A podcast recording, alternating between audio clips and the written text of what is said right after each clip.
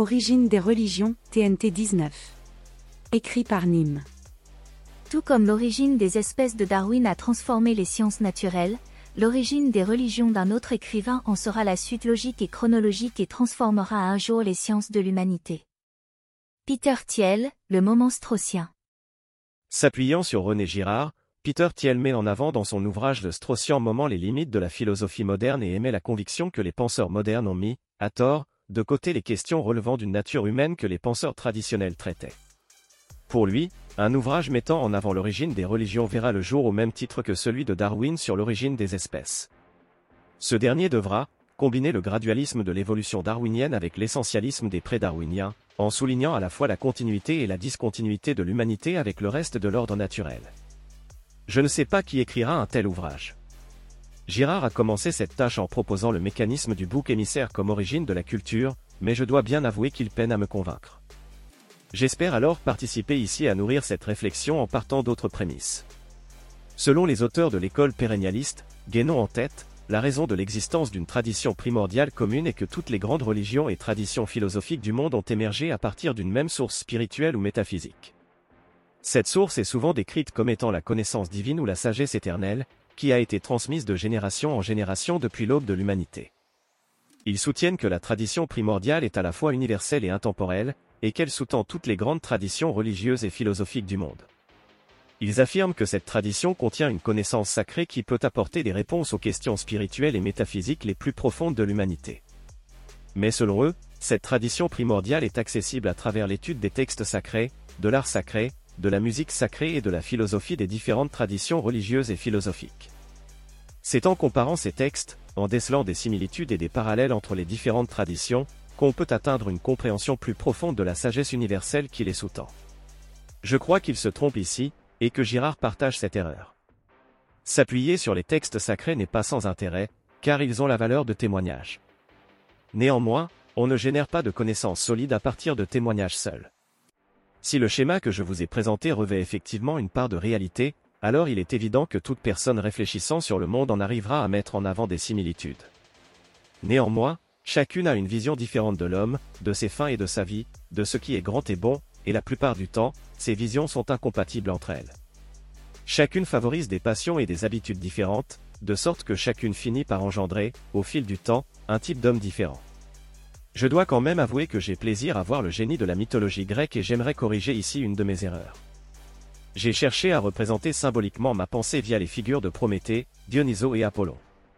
J'y ai vu ici une trinité et j'ai salué le génie de Nietzsche de voir Prométhée avec une double facette dionysienne et apollinienne. La mythologie grecque nous avait en fait donné une trinité représentant mon schéma à merveille avec la fratrie composée de Prométhée, Épiméthée et Atlas. Atlas représente celui qui tient la terre et maintient ainsi l'ordre, Prométhée représente la raison de celui qui pense avant d'agir et Épiméthée celui qui pense après l'action. On pourra toujours mettre Dionyso et Apollon dans les interstices représentant les processus. Apollon, souvent appelé beau, qui signifie lumineux, incarne la volonté, liée à l'énergie permettant l'action, et l'individuation dans la nature. Dionyso, lui qui est toujours entouré de ces ménades qui l'envoûtent, incarne le désir qui permet de faire venir les entités à l'existence. Et j'imagine qu'on trouverait en place de l'intellect, Zeus, qui fait naître le cosmos? L'explication par la tradition n'est qu'une autre phraséologie pour l'explication par la cause efficiente. Nous avons besoin d'une explication par la cause finale. Alfred North Whitehead, Process and Reality. Alors, s'il ne me semble pas dénué d'intérêt de lire ce que différentes cultures ont tenu pour des textes sacrés, je crois que ce dernier reste quand même modeste. On pourra s'amuser d'observer des similitudes entre ces textes et les connaissances que je propose ici, mais on ne saurait en conclure que ces textes proviennent d'une même source divine aujourd'hui oubliée. Cela constituait des connaissances qui ont permis de guider le comportement de ces différentes cultures plus ou moins efficacement et je ne doute pas que celles ayant développé des croyances proches de ce que je présente dans le schéma ci-dessus aient été plus fonctionnelles et furent ainsi sélectionnées par la nature. Ce serait ici un simple billet du survivant. S'il existe une forme de vérité objective, les cultures s'en rapprochant le plus seront sélectionnées et elles auront naturellement des ressemblances même si elles ne se sont pas influencées mutuellement. Les autres qui avaient des croyances trop loufoques et éloignées de la vérité ont simplement disparu. S'il existe bien une permanence, en lisant ces textes sacrés, vous n'obtiendrez pas la connaissance de cette permanence mais simplement la connaissance du sentiment perçu par ces cultures vis-à-vis -vis de cette permanence. Le meilleur moyen d'être pérennialiste n'est alors pas de chercher ce qui est permanent dans les textes sacrés qui ne sont qu'un coup de regard dans le rétroviseur. Et Guénon a de bons rétroviseurs je dois l'avouer, mais son véhicule n'a pas d'accélérateur et il est à l'arrêt. La recherche de la permanence doit au contraire permettre d'avancer. Une des caractéristiques qu'on retrouve souvent au sein des différentes cultures est la présence de trois centres, résidant en l'humain au niveau du cerveau, du cœur et du bas-ventre qui correspondent respectivement à l'intellect, la volonté et le désir sur notre schéma. J'utilise d'ailleurs ces termes par convention historique puisque la philosophie s'est elle-même appuyée sur ces termes. Nous pouvons, enfin, reconnaître la lutte que nous avons vue entre toutes les manifestations de la volonté, dans le domaine de la matière pure et simple, considérée comme telle, en tant que l'essence de son phénomène a été fortement expliquée par Kant, comme une force d'attraction et de répulsion. Arthur Schopenhauer, le monde comme volonté et comme représentation. De la même façon, il ne sera pas rare de voir des éléments mettant en avant une dualité comme le yin et le yang dans le taoïsme qui sont deux catégories qui, par leur complémentarité dans leur opposition et leur multiplicité forment une unité. Elle se prête à une première analyse de tous les phénomènes de la vie et du cosmos. Phénomène que je mets pour ma part en avant en m'appuyant sur les boucles positives et négatives nécessaires à un système dans la cybernétique mais d'autres parlent d'attraction-répulsion ou de fission-fusion. Permettez-moi de vous donner un bref résumé de la stratégie de fission-fusion telle que l'explique Howard Bloom dans son ouvrage The Goddess Problem. Il nous y explique que ce phénomène peut être perçu notamment chez les babouins d'Afrique du Sud et du fleuve Zambèze en Afrique de l'Est. Si vous les observiez vus d'un drone, vous verriez exactement un tout se dispersant pendant la journée à la recherche de nouvelles sources de nourriture. Quand vient la nuit, au contraire, ils se rassemblent et dorment près les uns des autres avant qu'au petit matin les mâles dominants comparent leur butin. Et la même opération se répète jour après jour. C'est la stratégie de fission-fusion. On peut également observer ce phénomène chez les humains. Notre économie connaît régulièrement des booms et des récessions. Pourquoi? Car, comme les babouins, nous explorons de nouvelles possibilités et cela nous pousse à spéculer. Cette spéculation mène à un boom et une bulle spéculative.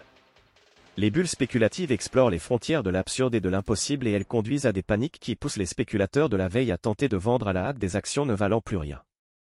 Mais ces actions ne valent-elles vraiment plus rien ou est-on seulement victime de mouvements d'enthousiasme et de panique collectif Les fluctuations économiques et les comportements sociaux peuvent être expliqués par les règles des fractales de Mandelbrot. Ces règles montrent que les êtres vivants, y compris les humains, ont une stratégie de recherche qui implique des périodes d'exploration et de recroquevillement en réponse à l'insécurité. Cette stratégie est présente depuis les bactéries jusqu'aux êtres humains et elle se traduit en modèle de stratégie de recherche dans les comportements économiques tels que la spéculation et la peur de perdre de l'argent. Les prix des biens immobiliers peuvent également suivre cette courbe fractale, passant de périodes de croissance à des périodes de déclin. Cependant, à long terme, la courbe de la créativité cosmique, telle que la nomme Howard Bloom pour définir la façon qu'a l'univers de défier l'entropie depuis 13,79 milliards d'années, représente une progression positive vers le haut. On voit alors ici explicitement comment l'expérience va influencer le réel. C'est l'information partagée qui va potentiellement augmenter la probabilité d'une possibilité d'être portée à l'existence. C'est parce que des individus font l'expérience de la panique sous l'effet d'une nouvelle information qu'ils vont retirer leur argent et générer un nouvel agencement de l'information monétaire qui conduira à des résultats concrets délictueux. C'est ainsi qu'Elon Musk peut modifier significativement le cours de l'action Tesla ou qu'on voit poindre des prophéties autoréalisatrices pour le meilleur mais plus souvent pour le pire. Un bon escroc est une personne qui parvient à modifier profondément la perception d'un phénomène afin d'en modifier le sens attribué et augmenter les probabilités d'une possibilité de se réaliser. Fake it till you make it est un credo familier de la Silicon Valley. Mais parfois you never make it et les gens se rendent compte que tout était fake, que le sens que vous avez attribué à un objet selon la perception que vous en aviez était très éloigné de ce qu'il était en soi. FTX était un succès massif tant que l'information du déficit était inconnue. Une fois cette information portée à l'attention, le sens attribué à cet objet a changé et son existence s'est évanouie. On retrouve ainsi le processus mis en avant dans notre schéma. Si je veux lancer ma compagnie Tesla, la porter à l'existence concrète, je vais devoir convaincre des influenceurs que c'est the next big thing. Son existence sera d'abord abstraite, à l'état de concept. La façon dont cette idée sera perçue est extrêmement importante et aura un impact sur la probabilité de la possibilité de son existence concrète. Le sens que je confère à cette idée, si je parviens à le faire partager par les investisseurs, influencera l'existence de ma compagnie. On ne peut pas retirer le rôle de l'observateur. L'essence d'une chose repose en partie sur le sens qui lui est conféré collectivement. Ce qu'une chose est en soi repose alors partiellement sur le sens qui lui est conféré et ce qu'une chose est pour soi repose en partie sur le sens qu'elle s'auto-confère. Pour l'exprimer en des termes communs au monde des startups, je devrais créer un prototype que je vais présenter à des investisseurs et tester sur des utilisateurs potentiels. Je peux même faire des tests dans les conditions réelles en simulant des expériences par les méthodes du concierge et du Wizard of Oz. Dans le cas du concierge, je livre une expérience à l'utilisateur manuellement avant de l'automatiser. Dans le cas du Wizard of Oz, je lui donne l'impression que le service est automatisé pour observer son comportement mais je fais les choses manuellement derrière. Par exemple, imaginez que je veux lancer Uber et tester mon service. Je vais commencer par offrir un service de concierge. Une personne physique prend votre appel pour vous trouver un taxi.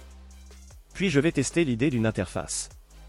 Vous pensez commander un taxi via l'app mais en réalité j'appelle toujours le service de taxi derrière manuellement. Enfin, je lance le produit qui finalement aura une existence réelle. Pour reprendre les termes de Baudrillard, je fais du simulacre et de la simulation. Le prototype est de l'ordre du simulacre car les utilisateurs savent que c'est faux, le Wizard of Oz est de la simulation car ils tiennent cela pour la réalité. Mais leur expérience initiale factice va vers la réalisation de ce qu'ils tenaient déjà pour la réalité. En validant mes suppositions initiales par leur expérience, ils vont m'offrir l'information nécessaire pour en faire une réalité. En cela, et c'est contre-intuitif, l'expérience peut précéder l'existence. Le simulacre et la simulation peuvent générer la réalité en portant un sens, une information acceptée comme vraie ou comme désirable de rendre vraie. Pour être entièrement clair, la réalité existe. On ne peut changer que la perception de la réalité. Mais ce faisant, on peut influencer la réalité. Le simulacre n'est jamais ce qui cache la vérité, c'est la vérité qui cache qu'il n'y en a pas. Le simulacre est vrai. L'Ecclésiaste. L'essence est une projection. De la même façon, aimer la France peut être l'amour d'une projection qui pourrait être, qui devrait être mais qui n'est pas encore ou n'est plus. Le danger est de vouloir une chose qui ne pourra jamais être, comme le communisme ou qui ne pourra plus être, comme la France du Moyen Âge. À l'inverse, Certains vous empêcheront à tort d'imaginer cette projection au prétexte qu'elle serait une chose qui ne fut jamais ou qui ne peut plus être. C'est pourquoi la meilleure façon de génocider un peuple commence par lui retirer son existence en niant le sens qu'il accorde à l'information symbolique le qualifiant. Les Français de souche ne peuvent pas disparaître s'ils n'existent pas. La guerre de l'information est une guerre du sens pour l'existence. Affirmer que la réalité existe revient à dire qu'on veut réduire au maximum l'écart entre ce que sont les choses en soi et la perception qu'on en a. C'est la seule façon de générer du sens qui rend la société fonctionnelle. Sinon elle s'enfonce dans la désinformation et l'entropie. Je pense que ces quelques réflexions présentées ici pourraient éclairer quelque peu cette question de l'origine des religions. Je n'ai rien contre les traditionalistes mais je porte plus d'espoir à découvrir les lois qui sous-tendent ces phénomènes via la science plutôt que via la mythologie comparée et l'étude des textes sacrés. J'ai cependant beaucoup de plaisir à lire ces textes et il est évident que ces différentes cultures sont parvenues à capturer une facette importante de la réalité qui s'offre à nous directement par des phénomènes matériels dont on peut faire l'expérience. Qu'est-ce que la religion? La religion est l'essence d'une culture et, comme nous l'avons indiqué précédemment, l'essence pour soi est aussi bien efficiente que téléologique. La religion doit offrir un récit offrant une narration positive expliquant d'où on vient mais elle est aussi la rétrocausalité qui offre à une culture le cap lui permettant de devenir ce qu'elle est. Elle est une invasion du futur venu guider vos actions. La religion doit relier la généralité rationnelle de la philosophie aux émotions et aux objectifs qui naissent de l'existence dans une société particulière, à une époque particulière, et qui sont conditionnés par des antécédents particuliers. La religion est la traduction d'idées générales en pensées particulières, en émotions particulières et en objectifs particuliers. Alfred North Whitehead, Process and Reality. Ne faire qu'un avec tout ce qui vit. À ces mots, la vertu ôte son armure courroucée, l'esprit de l'homme dépose son sceptre, et toutes les pensées s'évanouissent devant l'image de l'éternelle unité du monde, comme les règles de l'artiste en lutte s'évanouissent devant son uranie, et le destin de faire abdique son pouvoir, et la mort disparaît de l'union des êtres, et l'indivisibilité et l'éternelle jeunesse bénissent et embellissent le monde.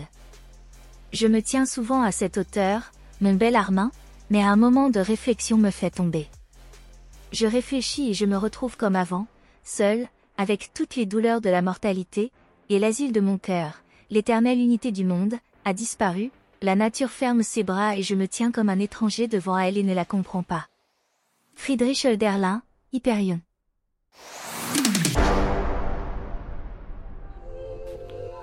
Cet audio vous a plu? Abonnez-vous à notre chaîne afin de recevoir tout notre contenu et soutenez-nous sur Tipeee, le lien est dans la description.